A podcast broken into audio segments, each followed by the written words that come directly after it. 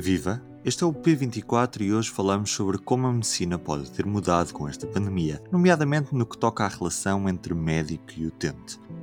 É convidada deste episódio Filipa Fisch, membro do Conselho Executivo da Glint. Bom dia.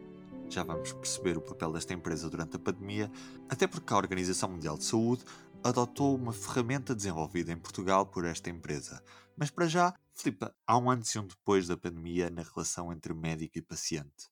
Sim, claramente acho que eh, entramos uh, numa era quase foi mesmo forçada de, de, interação digital e olhando para a sociedade antes até da pandemia, já vivíamos numa sociedade, em particular a portuguesa, que gosta muito de tecnologia, portanto é uma sociedade movida pelo digital, pela mobilidade, mas que no que diz respeito à saúde tinha as infraestruturas e tinha a capacidade de instalar muito mais a telesaúde, mas acabaria sempre por preferir a componente física e presencial dos doentes ou utentes nas unidades de saúde.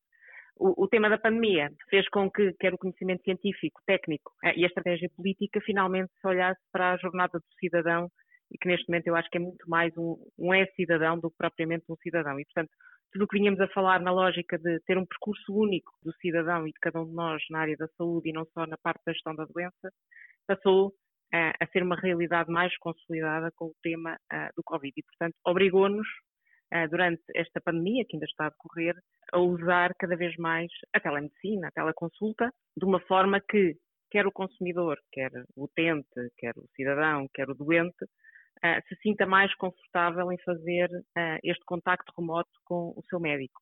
E isto não significa que estamos a aumentar a distância e, e estamos, de alguma forma, a reduzir a relação entre médico, doente ou médico, utente, ou até com outros profissionais de saúde, estamos sim a aproximar, porque se eu à distância de um clique conseguir falar com o meu médico, eu sinto-me mais próxima e mais acompanhada. Portanto, eu acho que isto é, é um marco fundamental e temos que garantir que esta onda e a parte positiva que o Covid nos trouxe para o contexto da saúde eh, deve continuar a ser promovida e reforçada e cada vez mais utilizada. O estudo que saiu esta semana da BCG, analisando 7 mil utentes uh, nos Estados Unidos, e portanto fazendo aqui alguma pesquisa e, e, perguntas diretas, eles verificaram que houve um aumento da utilização das teleconsultas em 23% e perguntando aos mesmos utentes se pós-Covid queriam utilizar, houve um reforço de mais 23%.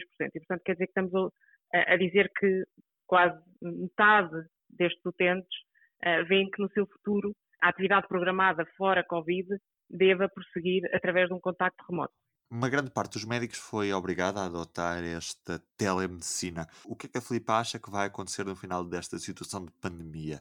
Vamos continuar a apostar na telemedicina como uma das ferramentas mais importantes? Eu acredito que uh, não só os próprios médicos veem que é uma forma de. Uh, e tiveram que o experimentar quase de forma obrigada, não é? Portanto, muitas vezes a utilização da tecnologia não tem barreiras tecnológicas, tem, tem barreiras processuais, culturais, eh, de organizações que muitas vezes fora deste contexto extremo de pandemia eh, são difíceis, mais difíceis de ultrapassar no dia a dia, porque há outras prioridades. Neste contexto de pandemia, essas barreiras desapareceram no espaço de um, dois dias, quando vimos que o país teria de enfrentar eh, esta pandemia. E, portanto, claramente, do ponto de vista dos, dos médicos, dos, dos enfermeiros, dos farmacêuticos, dos psicólogos, viram claramente que isto devia ser ferramentas que os ajudam e nós temos exemplos claros através da linha saúde do SNS 24, que foi uma linha que esteve, passando da redundância, na linha da frente e que fez a triagem, quer por telefone, quer por chatbot, quer por algoritmos automáticos de triagem, mais que triplicou a sua capacidade de atendimento. Portanto, foi uma forma clara e inovadora já tínhamos em Portugal e que nesta fase de pandemia foi fundamental para garantirmos uma, uma triagem e uma correta adoção. E, portanto, os enfermeiros que estão nesta linha de atendimento e estão na primeira linha claramente viram os benefícios. Do que é que vemos no, no, na continuidade? Eu acho que a força grande vem dos profissionais de saúde, mas acima de tudo vem do cidadão. Nenhum de nós admite hoje em dia ainda ir ao banco para fazer atividades que podemos fazer remotamente. E, portanto, tudo o que eu puder fazer à distância, e atenção, quando estamos a falar que as teleconsultas são fundamentais e têm de continuar a persistir, a telemonitorização tem de continuar a existir, e eh, com isto não estou a dizer que vou vou eliminar a presença física e o contacto físico. Mas há consultas, há, há episódios de monitorização que podem ser feitos perfeitamente à distância e que evitam deslocações desde o interior do país até às maiores cidades, ou mesmo dentro da própria cidade, com o impacto que isto tem para a sociedade como um todo em termos de produtividade. Se eu tiver que me deslocar a um hospital para uma consulta numa manhã para apenas mostrar um resultado de exames, eu posso fazer isso à distância e com isso não perco uma manhã de trabalho. Portanto, não temos de olhar só para o ponto de vista da saúde, temos de olhar para o ponto de vista da sociedade como um todo. Mas acho que o motor fundamental hoje em dia há de ser o cidadão e para a frente do cidadão, que eu acho que neste momento é um é-cidadão nas mais uh, diferentes áreas da, da sociedade, desde uh, o seu contacto com a administração pública, com a saúde, com a educação, com as finanças, Hoje em dia um, temos uma grande capacidade de fazer tudo através de ferramentas digitais. E aqui há diferenças entre o que se passa nos hospitais do Serviço Nacional de Saúde e no sistema privado? Já vamos ficar a saber depois disto.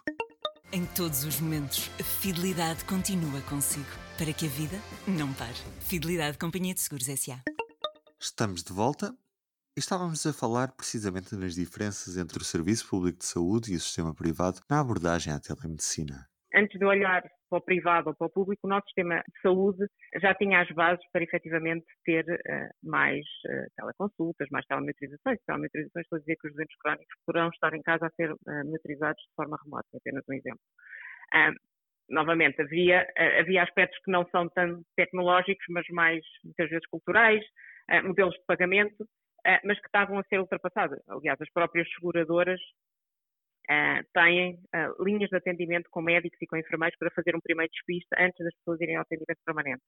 Do ponto de vista do, do, do SNS, já existiam e já havia uma, uma arquitetura de referência, se assim podemos uh, definir, para tudo o que são telecuidados, a telesaúde, e os privados também já teriam algumas ferramentas para a adoção, nomeadamente as seguradoras e as unidades de saúde privadas, para a adoção das teleconsultas nunca houve esta, esta, necessidade tão forte e nunca os fatores, novamente, de, de, de, organização e de processo focaram efetivamente no cidadão. Portanto, esta pandemia trouxe a necessidade efetiva. Do ponto de vista dos privados, acho que é uma forma de garantir a qualidade de serviço e, novamente, voltando a este estudo uh, da BCG, achei interessante que, quando lhes perguntavam qual era o fator determinante para continuar uh, a quererem uh, telecuidados, ou seja, cuidados de saúde à distância, é a boa experiência e o retorno dos profissionais de saúde. E, portanto, do ponto de vista dos privados, a forma de, hum, de perceber se vou uma unidade ou outra é a qualidade de serviço que essa unidade de saúde presta. E isso claramente vai ter de passar uh, por tecnologias digitais, não pode ser feito da forma como foi feito até agora,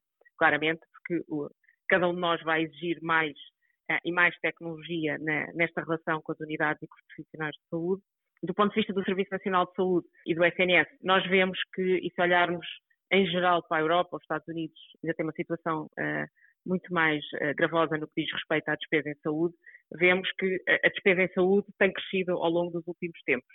E se continuarmos neste modo, população mais envelhecida, mais doenças crónicas, a tendência é que a despesa vai aumentar. A única forma de proporcionarmos melhores cuidados e equidade dos mesmos, não podemos esquecer que estas tecnologias têm que ser inclusivas e têm que promover a equidade, é garantindo que os cuidados de saúde assentam em tecnologias e sistemas de informação. E, portanto, acredito claramente que no futuro a tecnologia e os sistemas de informação têm de estar na equação para garantir que conseguimos ter um equilíbrio e uma sustentabilidade financeira no, no nosso Sistema Nacional de Saúde. Já agora, Filipa, o que é que faz a Glint? Bom, a Glint dedica uh, e está muito focada no setor da saúde, portanto 75% do nosso negócio vem do setor da saúde, quer seja em unidades prestadores de cuidados de saúde, quer seja uh, nas farmácias. Os nossos maiores mercados são Portugal e Espanha e temos uma experiência muito grande, há cerca de 20 anos, no, no mercado da saúde e, portanto, dá-nos um grande conhecimento sobre o ecossistema da saúde mais alargado, uh, desde o cidadão até aos pagadores. O que é que uh, pensamos acerca do setor da saúde? A jornada do cidadão é fundamental e, portanto, cada pessoa tem de ser vista como um todo e a tecnologia é a forma como vemos de garantir que estamos a gerir saúde e que não estamos a gerir doenças. Acreditamos claramente que os hospitais ah, de futuro não serão como vemos hoje, portanto, estas paredes dos hospitais têm que ser quebradas e chegar à casa do doente, e isso só vai ser possível através da tecnologia. E, portanto, para nós é fundamental que a jornada do cidadão seja pensada com tecnologia e que a informação acompanhe o cidadão em cada momento da sua jornada dentro da saúde. E neste contexto de pandemia, a Glint desenvolveu uma ferramenta ADAPT sem custos e que foi acreditada pela OMS e que está uh, atualmente a ser utilizada por, maioritariamente por países de língua oficial portuguesa. que é que esta ferramenta tem? É uma ferramenta que permite antecipar as necessidades de recursos físicos e humanos em, em, termos de pandemia e em função dos dados epidemiológicos que temos em cada país. Ou seja, eu conseguir antecipar as necessidades que vou ter a nível de cuidados intensivos, de, de profissionais de saúde, que tenho de antecipar para responder à pandemia uh, e ao número de casos que vou ter em cada país, em função, claro, das suas condições de número de habitantes e, de, e das suas condições epidemiológicas. E com esta solução, de origem portuguesa, que tem ajudado a salvar vidas, aqui nos despedimos. Eu sou o Ruben Martins e estou de regresso amanhã. Até lá. O público fica no ouvido.